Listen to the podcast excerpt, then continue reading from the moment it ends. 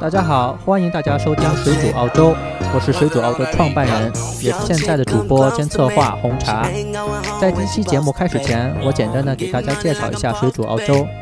水煮澳洲是一个不严肃的谈话节目，主要就是说一些澳洲新闻或者生活问题。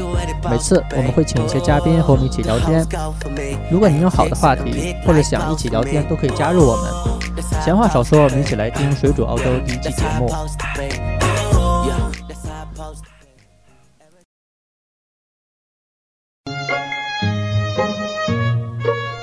红茶，你那儿有什么好玩的事儿啊？快来给我们扒一扒吧！好呀，好呀，大家一起来聊水煮澳洲吧。大家好，欢迎大家收听水煮澳洲，我是主持人红茶。今天呢，我们来谈一谈代购的问题。今天我们有幸请到了一个学生代购，呃，Lina，Lina 来介绍一下你自己。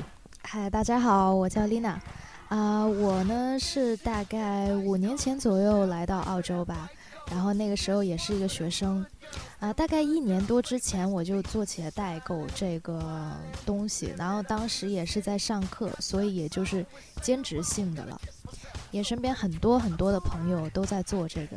刚开始、对刚开始来的时候，我也没有说要做代购什么，知道有这东西的存在，但后来就是身边越来越多的人，越来越多的人做，然后我也就干起了，就跟他们一样的。对对对，因为现在在澳洲很多呃留学生啊，他不是职业代购，他就是像 Lina 这种的，就是用自己的业余时间，嗯、做一做代购。你说这种代购，它真的是这么火啊？不管是欧洲的代购、日本的代购，还是澳洲的代购，嗯你像欧洲的代购，基本上就是做一些奢侈品，嗯，然后呃，日本的代购呢，就是用一些日常用品啊，电饭锅呀、马桶圈儿啊这些东西。然后澳洲代购呢，基本上就是做呃保健品是吧？保健品，保健品包括什么奶粉啊、UGG 啊，呃，还有一些，还有最重要的，还有一个现在大家刚刚接触到的澳宝，很多人不知道这个东西，其实是澳洲专有的一种宝石。然后我们说呢，嗯，领导，你觉得业余代购和职业代购有什么区别呢？啊、这个还是有一定的区别的。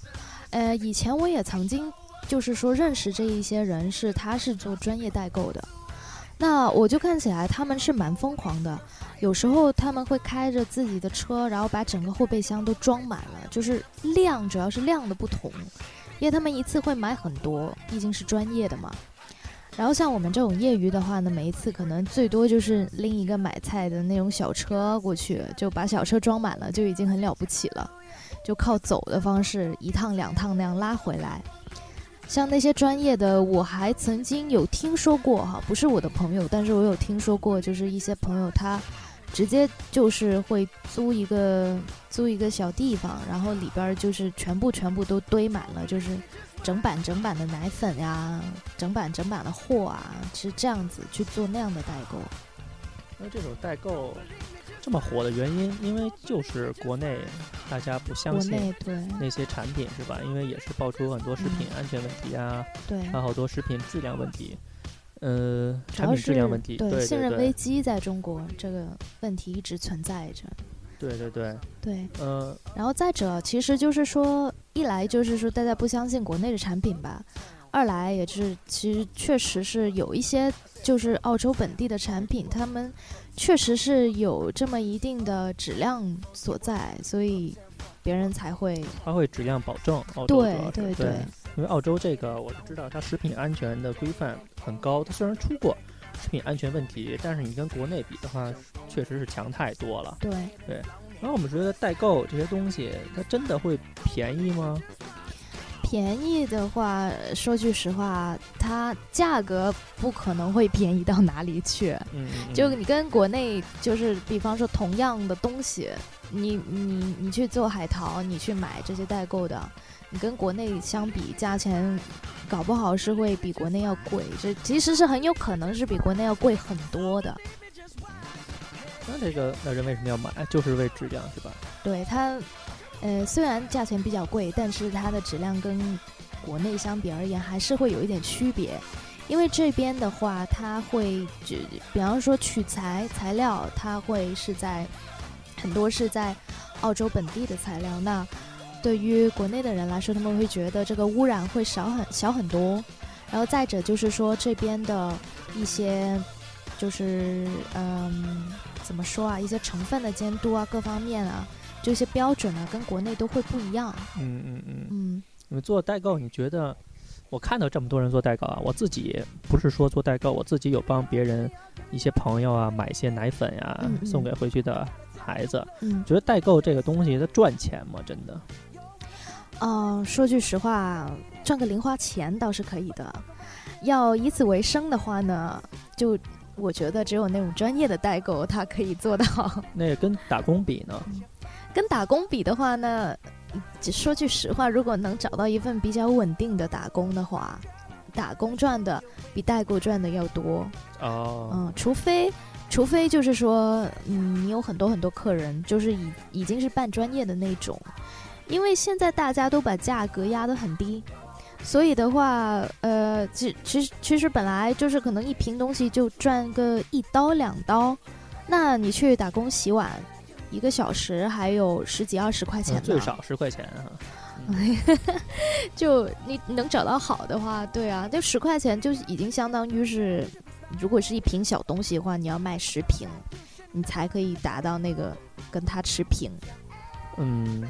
但是代购就是我发现很多问题啊，就是说代购，就是说现在代购压钱压就是压这个价钱，价格战压的比较低下，尤其是在淘宝上，就是发现是不是有很多假货的问题？淘宝上的那些，就我奉劝大家一定要擦亮眼睛，因为淘宝上面有很多假货，淘宝上面有时候卖的价格啊，根本就。不，就对于真正的代购来说是不可能的，是倒贴钱的。对我也是看见，比如说一个，我看到一瓶一罐那个奶粉，对。你像我们买一罐奶粉，超市里买是差不多十打折的时候是十九块到二十块左右吧，十九到二十五左右，对对对，分段的，对对对，一下换汇率，我那天换，就算他卖，就算我们这边是买二十块钱一罐，对，嗯，现在汇率我们就算五吧，一比五。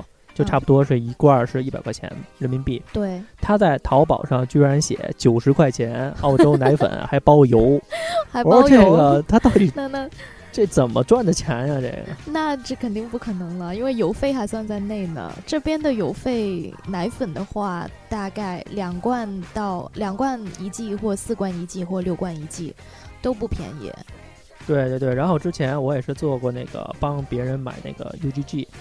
那个澳洲那个雪地靴，嗯，然后呢，我是因为当时我是做的特别早，我来澳洲比较久了，我来十年多了，十多年了，嗯，然后当时我当时拿到那个代理权的时候，南澳的华人基本上还没有人能拿到那个代理权，嗯，然后我就是帮人卖那个雪地靴，然后我就看，然后那客户就跟我争，我卖二百，不是，我是卖五百块钱一双，嗯。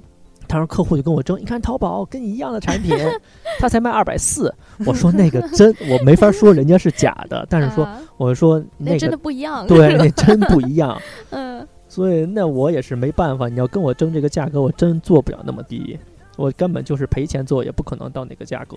嗯，对。所以说这个，哎，淘宝确实方便了很多人，但是淘宝上的那个假货呀，就马云说过一句嘛，不是说淘宝假货多。就是说，在淘宝上贪心的人太多。嗯，对，我们也是没办法。现在做代购也是越来越难做。而且，其实说句实话，像嗯别的，比方说，你说如果是欧洲的代购，他们带的比较多奢侈品，然后像那些，如果你是买到假的，还有时候背在街上哈，人家还可能看不出来。但是你说澳洲的这些是保健品，是吃在嘴巴里面的，有很多甚至是给小朋友吃的，真的，嗯，有很多人上淘宝买，他他们还会说贪便宜，就哪个便宜哪个买。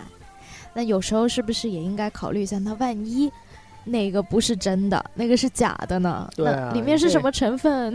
对你这孩子吃到嘴里的，你是觉得对，你是为了你是为了省那十块钱。就买个假货，那你还不如去买中国奶粉呢。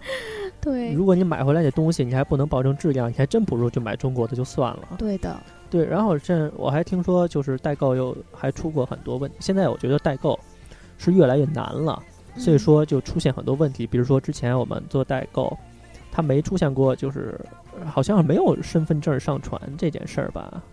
很久以前是不需要的，嗯，就是最近两三年才需要需要上传身份证。对，但是其实的话，这一条法律以前就有，但是因为以前代购的人比较少，所以海关也没有抓得那么紧。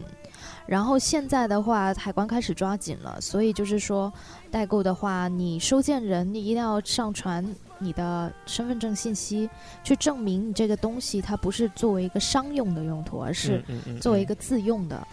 但你回头查看那条法律，你就会发现，其实那条法律是好几年前它就已经颁布了。哦，因为现在。做代购的确实人太多了。我有一个朋友，嗯，他其实算是做职业代购的，嗯，就是说，嗯，大家都知道我们这边澳洲买奶粉啊，嗯，它是有那个限量的，就是很多国内的人不理解，你说你代购很容易赚，你去奶粉帮我买个十罐二十罐的，给我邮过来不就完了吗？嗯，其实真不是这样，我们就是说帮人买奶粉，每家只能买两罐还是三罐吧？对，有一些地方是只能买两罐，对你只能买两罐。然后呢，如果你要买六罐是一箱奶粉的话，我们至少要跑三家店，就开着车。而且澳洲这个店呢，不像中国似的，一商业街里边什么都有。澳洲这个很多店，你就要你要过了一个商业区，你就要开车，差不多至少要开十分钟才能到下一个。对，所以说很麻烦。我们赚也就是赚个辛苦钱。然后就是之前开那个 Costco，那个不要求奶粉限购。对，你可以想买多少买多少。我那个朋友呢，就直接两个人开了两辆 SUV，把那个两整个两排的奶粉全买完了。就是说，就造成了很多人就没有奶粉可以买。嗯，所以说，呃，中国代购造成了很多澳洲的社会问题。对，确实有时候我会去药房里面去买某一些保健品的时候，发现。整个货架大概有一小半全部都是空的，就是已经没有了，完全没有了，连他们的存货都没有了。对，所以说，哎，澳洲人有的时候也是挺生气的，但是你很难分辨，就是比如说这个人来买东西，就算他是华人，你也很难分辨他是买来自己用还是邮回国给那个国内的人用，就说根本就管不了，这事儿也根本就管不了。然后我们就是邮回去很，就是我是听说啊，就是代购还有这么一个问题，就是说，嗯，有发之前有爆出来，嗯，不是海关啊，是那个运输公司，把那个代购的产品给换了，就换成假货。对，就是一些快递公司。嗯嗯嗯，所以说很多人，如果说我警告，嗯，很多听众，如果你想寄东西回国的话，你最好在你东西上。留下你的记号，对，最好是用一些油呃油性的一些笔，不要用水性，因为水性比较容易一一一蹭啊一碰它就会掉。用那种油性的永久性的那些笔，你在写上记号之后拍张照片，然后发给你要收货的那个人，然后这样的话就会可以保证就是中间没有掉包。对，其实最安全的代购其实就是用人肉背。对 对，那个是不不会存在有任何掉包的可能的。对，但是一个人呢，他只能拿那么重的行李，他也不可能给你带太多。对，而且这个成本也会比较高，效率也会比较低。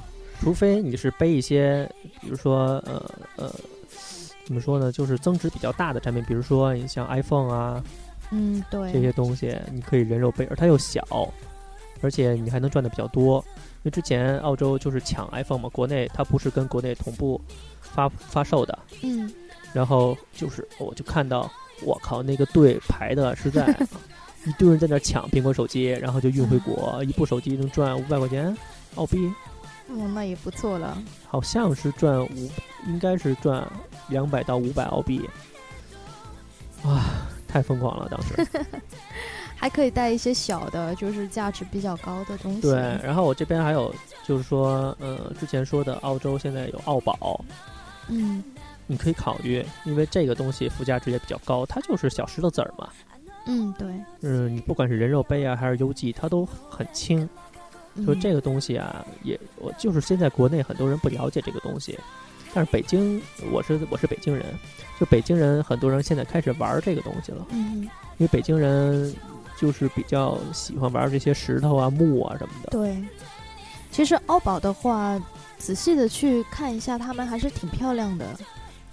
对对对对对，对就是你完全没有见过，在有一定的欣国，赏价值。对，在中国你没有这个东西，就是一嗯个澳洲有，一个欧洲有。嗯，但是为什么叫澳宝？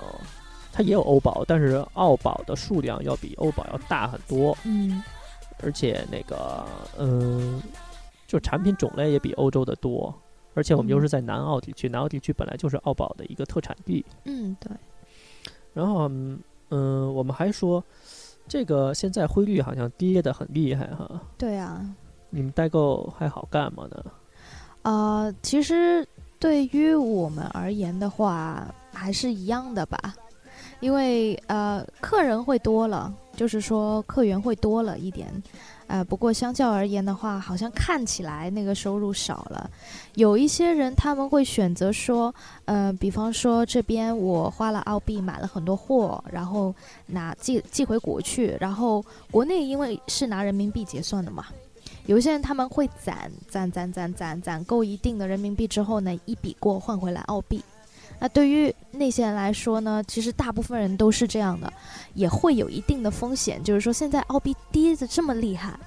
那打个比方，呃，有一个客人，打个比方是个土豪吧，他买了很多很多东西，四点七的时候买了好多好多的东西，然后但是那个价值呢又不足以攒够，打个比方，一千澳币那样子。然后呢，等到他可以攒够一千澳币的时候，汇率又升回去了。对，那中间这个就这差价存在一定的对这样的一个风险。不过其实这这种风险是一直都有了，只不过是现在汇率低了，然后就更加多的人都会来买东西，然后就是更加大这个风险。嗯，嗯，想我看一下时间，差不多二十分钟了。我们差不多今天节目就是到这儿了。我们每次就是录呃二十分钟左右，然后呢，我们会经过微信平台进行推广。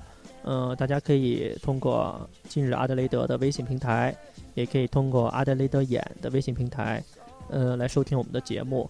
呃，我们基本上一星期呢会出一次，就是因为我平时也比较忙，我在那个报社工作，呃，就是看什么时候有时间再录下一期。我们选的题目呢，也是全部都是澳洲有关的，比如说澳洲留学生生活的话题。我们感谢今天丽娜，嗯，来这边跟我们嗯做客，为大家讲代购的事情。然后大家如果有什么代购的问题呢，或者是说想买什么产品呢，都可以找丽娜。丽娜，你怎么联系你呢？啊、我会有一个微信的二维码。啊，成成成，我倒是可以把你的二维码放在微信上，嗯可以吧？好的，谢谢你，好，那今天就到此为止，谢谢大家收听，再见，拜拜。拜拜。